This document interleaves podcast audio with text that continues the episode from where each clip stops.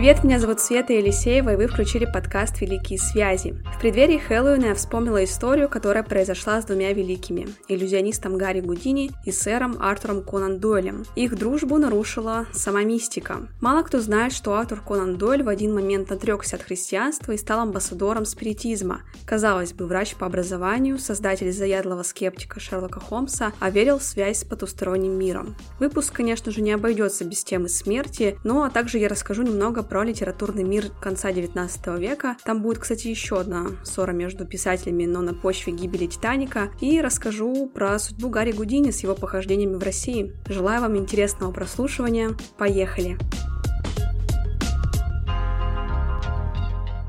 Ну что, про спиритизм я расскажу немножко позже. Давайте сперва обратим внимание на двух наших главных героев. Первый – это Артур Конан Дойль, великий британский писатель, начало карьеры которого пришлось на расцвет английской литературы в конце XIX века. Поэтому он общался со многими выдающимися личностями.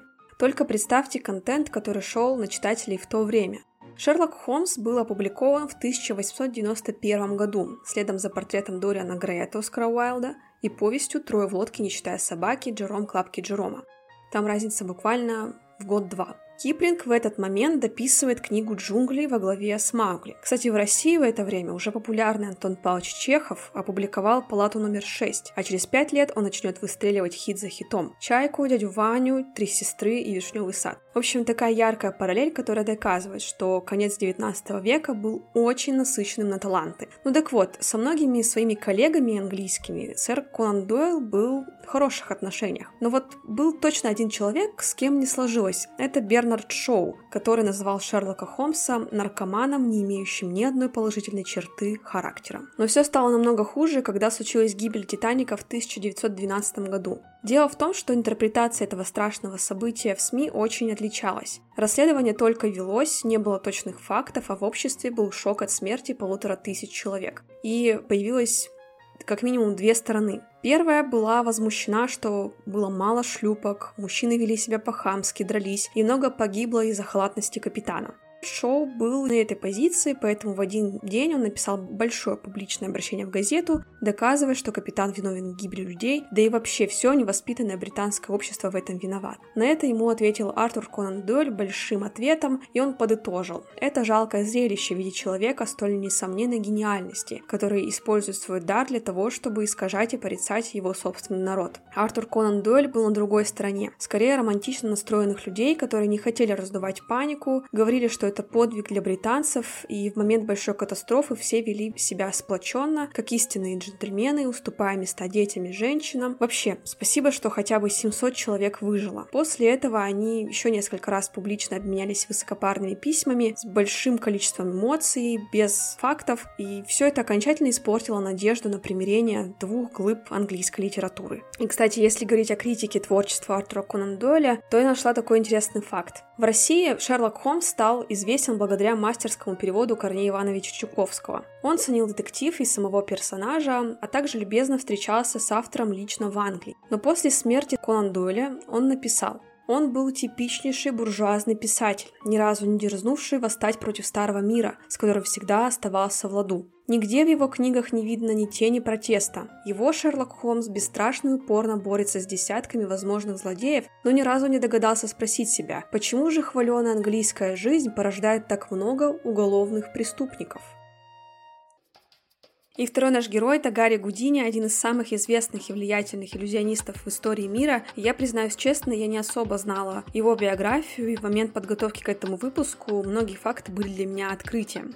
Его настоящее имя Эрик Вайс. Свой псевдоним он слепил из имени и фамилии двух кумиров – иллюзионистов Гарри Келлера и Робера Удена. Чем знаменит Гарри Гудини?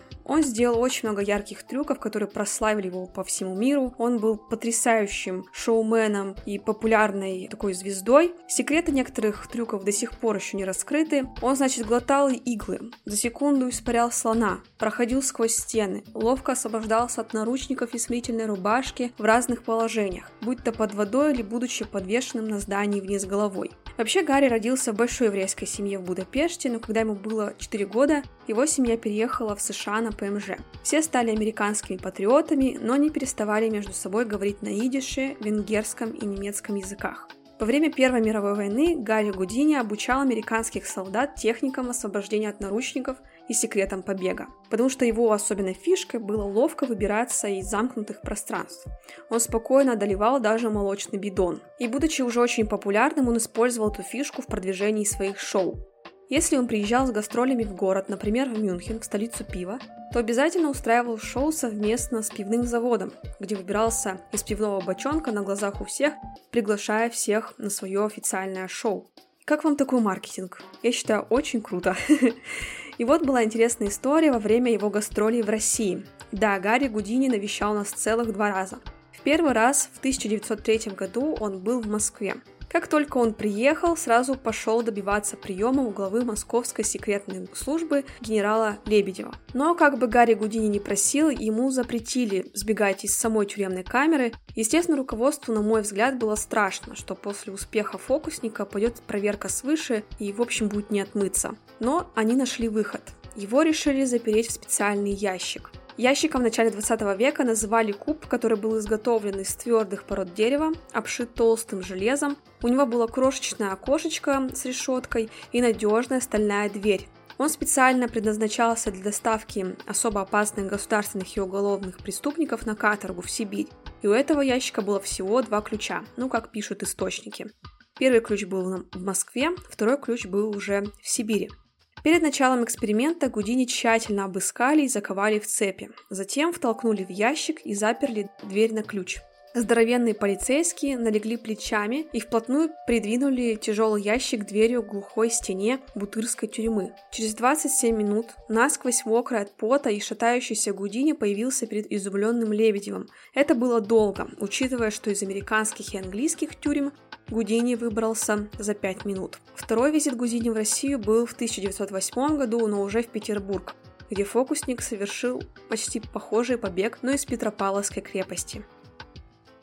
Теперь давайте перейдем из мира литературы и фокусов к темной части этого выпуска, к теме смерти и спиритизма. Во второй половине XIX века отношение к смерти достигает новой ступени. Благодаря новым открытиям биологи и медики изучают ее механизмы и причины. Появляется наука о смерти, ее называют тонатологией. Философы тоже уделяют ей очень много внимания. Например, Шопенгауэр писал, что без нее не существовала бы сама философия. То есть больше не было монополии религиозного и сакрального образа смерти. Пришел очень рациональный взгляд. Если судить по обществу в целом, то оно переживало тяжелый период рефлексии. Тогда была очень печальная статистика высокой смертности, особенно среди маленьких детей. Плохие условия жизни, множество болезней и антисанитария, эпидемии и войны – все это в какой-то мере смирило людей с мыслью о неименуемой кончине. И я думаю, из-за этого смирения, из-за отношения к смерти как к обыденности, начали происходить разные крайности. Например, с развитием фотографии во второй половине XIX века в Европе возникла такая странная традиция делать посмертные фото умерших близких, и чаще всего эти фотографии делались в образе живых. И это было сакральным таким ритуалом для людей. Они закладывали в этом очень нежную, нежную традицию. Это сохраняло память о близком человеке на долгие годы. Вообще, если вам интересна тема смерти с точки зрения науки, то советую вам послушать подкаст «Смерть на все случаи жизни». Его ведет моя подруга Ксения Чакелева. Первый сезон она посвятила смерти в 21 веке. Там очень много интересных фактов про то, как смерть существует в эпоху цифровизации, искусственного интеллекта. И недавно у нее стартовал второй сезон. Там Ксюша как раз будет рассматривать смерть с разных точек зрения, в разных культурах. Например, как воспринимают смерть в Японии, почему в России голубой является любимым цветом для покраски град, и в том числе она расскажет про европейские обычаи 19 века. А кто сейчас слушает меня в Екатеринбурге, то вы можете сходить на ее интересные лекции. Ссылку на подкаст я оставлю в описании этого выпуска. Как возникли посмертные фотографии, так возник и спиритизм. Все началось в США в 1848 году. Получился такой типичный американский сценарий хоррора. Семья заезжает в новый дом, две дочери Мэгги и Кейт ложатся спать, и в их комнате начинает раздаваться непонятный стук. Мэгги в шутку стала щелкать пальцами, а кто-то невидимый отвечал ее щелчкам в такт. Родители, чтобы проверить это, провели целую ночь в их комнате и застали такие же щелчки – Мать поверила, что это действительно призрак, и начала задавать ему различные вопросы, а он отвечал на них правильно при помощи щелчков. Этот случай разошелся по всей Америке, а дальше по всему миру. Девочки стали суперзвездами, они ездили с гастролями, у них был свой продюсер, но спойлер, через много лет они уже выросли и признались, что это был обман. Они отлично щелкали суставами и имитировали общение с призраком. Во Франции среди философов появилось новое религиозное философское течение спиритуализм, в основе которого лежит вера в реальность загробной жизни и возможность общения с духами умерших посредством медиумов на спиритических сеансов. Сам спиритизм, можно сказать, это практика этого спиритуализма, общение с потусторонним миром с помощью столоверчения, досок с буквами, общением с экстрасенсами. Первая волна массового увлечения спиритизмом была в 70-х годах 19 века. В основном это все развивалось в Англии и США, там очень активно организовывались спиритические кружки, появлялись серьезные медиумы, многие люди интересовались таинственными ритуалами, но больше всего это было доступно высшим слоям общества. В том числе в России эта мода на общение с духами была актуальной. Некоторые философы, так же как в Европе и США, трактовали свои взгляды по поводу жизни после смерти. В элитных салонах аристократы общались со своими умершими родственниками. В царской семье давно любили мистику и часто звали известных английских медиумов к себе. Поговаривают, что даже Александр II при принятии решения об отмене крепостного права общался с медиумом. Я, если честно, в это не очень верю. В общем, где есть большой интерес, там есть и обман. Многие шарлатаны и мошенники стали объявлять себя всевидящими предсказателями, поэтому в обществе назрела необходимость критического подхода к публичным спиритическим сеансам.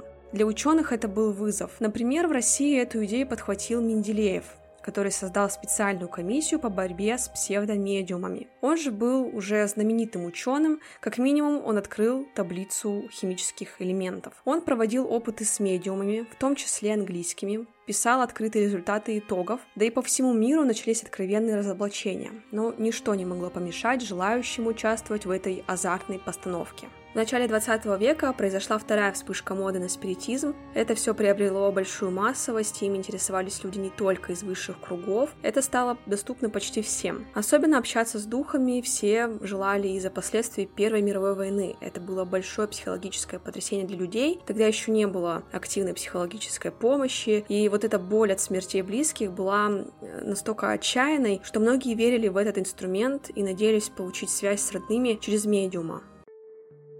Первая мировая война, в том числе для Артура Конан Дойля, стала очень роковой. Сперва, когда война началась, он изъявил желание пойти добровольцем на фронт, но его просьбу правительство Великобритании отклонило. В то время он считался уже достоянием страны и народа. На войне погиб его сын, брат, двое племянников, за какое-то время до этого умерла его первая жена, и, как вы понимаете, все это для него стало очень большим горем. Он отрекся от христианства, перешел в спиритическую религию, начал писать книги по истории спиритизма, написал книгу «Явление фей», в которой он доказывал существование этих неведомых существ, так сказать. А начал выступать с докладами, пропагандируя свою новую веру. Он также стал членом оккультного общества «Золотая заря», президентом Британской коллегии оккультных наук и Лондонского спиритического общества. В том числе его вторая жена Джин тоже увлекалась спиритизмом и считала себя медиумом. Так что они были на одной волне, и Артур Конан Дойль создал себе новый мир – Конечно, смерть близких не стала единственной причиной, почему Конан Дойль обратился к спиритизму. В том числе, я думаю, виноват еще сам образ Шерлока Холмса. Великий на тот момент писатель, достояние народа, стал его заложником. Единственное, что ждали от Конан Дойля, это интереснейший новый рассказ про приключения Шерлока Холмса. И все новое, что он пытался написать, не воспринималось публикой с тем же интересом. Поэтому спиритизм для него стал новым поприщем, где он мог себя реализовывать и находить новую аудиторию. А вот Гарри Гудини воспользовался модой на спиритизм совершенно в другом ключе. Он сделал себе карьеру как великий разоблачитель всех этих медиумов и экстрасенсов. Первое время, как и многие, он проявлял интерес к спиритуализму, ко всему этому направлению, у него была мотивация. У него умерла любимая мать, и он, естественно, надеялся, что с помощью спиритизма он сможет с ней общаться. Но, побывав на многих сеансах, он мог в деталях описать все эти трюки, и он даже написал целую книгу с разоблачениями. И вот эта книга в 1920 году попадает к Артуру Конан Дойлю, книга подписана. Так Гудини выразил свое почтение, потому что он был тогда с гастролями в Англии. Так началась их удивительная дружба. Убежденный материалист Гудини не верил в Бога, проводил публичные разоблачения спиритических сеансов, продвигал идею, что многие иллюзионисты, став медиумами, портят жизнь людей своими профессиональными навыками. Но с Дойлом он почтительно помалкивал, а тот был убежден, что Гудини является медиумом и все трюки выполняет с помощью духов, с которыми Гудини настраивал связь каждое выступление. И они вели долгую переписку, пытались друг друга понять, пытались понять отношения к спиритизму друг у друга. И в 1922 году Конан Дойль уже сам наведывается в США со своими лекциями. Во время путешествия его с женой принимает семья Гудини. Все было отлично, пока жена Конан Дойля не собралась вызвать дух любимой матери Гудини. Схватив карандаш, миссис Дойл записала на 15 листах сообщение из мира мертвых. В нем мать Гудини благодарила Дойлов за возможность обратиться к сыну, сообщала о радостях жизни после смерти и своих хлопотах по благоустройству подостроенного дома. Однако Гудини лишь рассмеялся, отметив, что при жизни его мать говорила на идише и совсем не умела писать на английском, что она была иудейкой и не стала бы рукой Джин Элизабет рисовать христианские кресты. Иллюзионист прилюдно обвинил ее в мошенничестве и ответил, что в очередной раз убедился, что все эти спиритические сеансы лишь обман. Писатель очень оскорбился и никогда больше не общался с иллюзионистом. Зато тот обо всем рассказал через 4 месяца с журналистом британской газеты. Гудини заявил, что никакого контакта не было, а вот Дойл счел себя оскорбленным и ответил резким письмом. В нем была высказана уверенность, что духи могут учиться, а мать фокусника могла освоить английский язык на том свете, что во время спиритического сеанса происходит перевод мыслей духа на язык медиума. И после этого Гарри Гудини начал активную деятельность по разоблачению спиритизма. В 1926 году он отправился в турне по Америке, показывая фокусы медиумов с последующим их разоблачением. Успех был просто колоссальный. В том числе он предложил 5000 долларов любому медиуму, чей трюк он не сможет повторить. Кроме того, Гудини выступил на заседании Конгресса США, посвященном закону о запрете на гадание и предсказания. Он там сказал следующее. То, что они называют спиритуализмом, это жульничество от начала до конца. Есть только два вида медиумов. Умственно неполноценные, которых должны наблюдать врачи, и вполне здравомыслящие мошенники. Он произнес эту яркую речь в Бостонской филармонии. Там же в свое время выступал Дойл, так Гудини его и всех последователей Дойла назвал угрозой человечеству. Публика была потрясена. Вся же речь шла об очень известных и уважаемых людях, и вряд ли к ним можно было применить слово «мошенники». Между писателем и фокусником завязалась яростная газетная полемика. В одной статье Гудини писал «Я утверждаю, что сэр Артур Конан Дойль представляет собой угрозу для общества, поскольку люди считают его великим спиритуалистом, исходя из того, что он великий писатель. Я лично предупреждал сэра Артура, но, похоже, он не способен внять голосу разума. Жаль, что человек с таким литературным дарованием в преклонном возрасте принялся за такие вопиющие глупости. В этом же году во время гастролей к Гудини в гримерку зашли двое студентов. Они спросили его, правда ли, что удары в живот не причиняют ему боли. Гудини небрежно ответил, что его желудок может вынести очень многое. Затем один нанес несколько очень сильных ударов. Оказалось, что тот, кто его бил, был боксером. Но Гудини не успела подготовиться, потому что в это время он почти лежал на диване. Его беспокоила лодыжка, которую он сломал во время выступления несколько дней назад. И эти удары спровоцировали разрыв аппендикса, и через несколько дней ему стало очень плохо на сцене во время освобождения из смирительной рубашки. И его возят прямиком в больницу, и, к сожалению, врачи не смогли его спасти, и он умирает в возрасте 52 лет от перитонита. И знаете, тут такая ирония судьбы получается. Он умирает в 31 октября в Хэллоуин. И хочется предположить, что это заказное убийство от лица медиумов, но эта версия, естественно, не доказана, больше походит на совокупность роковых случайностей. И, кстати, вдова Гудини в течение 10 лет устраивала ежегодные сеансы спиритизма на Хэллоуин, однако его дух так и не вышел с ней на связь. Артур Конан Дойль, несмотря на все разоблачения и тот факт, что большинство друзей и коллег-писателей от него отвернулись, искренне верил в спиритизм до самой смерти. Он говорил так. «Спиритизм, несомненно, наиболее важное дело на свете и заслуживает того, чтобы ему уделили время. Чтобы понять это учение, вам нужно время. Мне самому на то понадобилось много лет. Сейчас же для меня нет ничего важнее этого, потому что я знаю, что здесь есть истина. К слову, в 2015 году в России утвердили премию Гудини, в которой обещают приз в 2 миллиона рублей тому, кто сможет показать эксперимент и доказать, что он действительно обладает любыми паранормальными способностями. Несмотря на большое количество выпускников передач вроде «Битвы экстрасенсов», премию до сих пор не получил никто.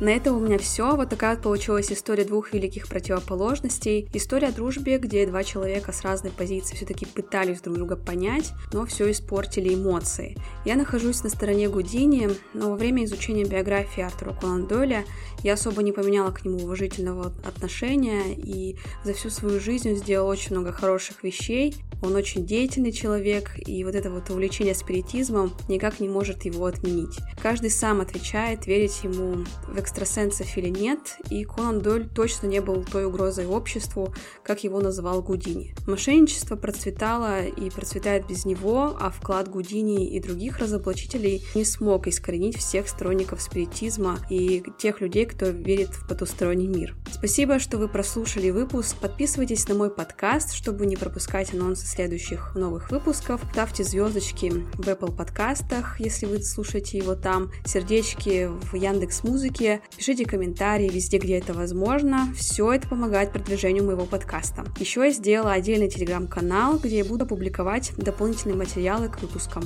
Так что welcome. С вами была Света Елисеева. До следующих историй. Пока-пока.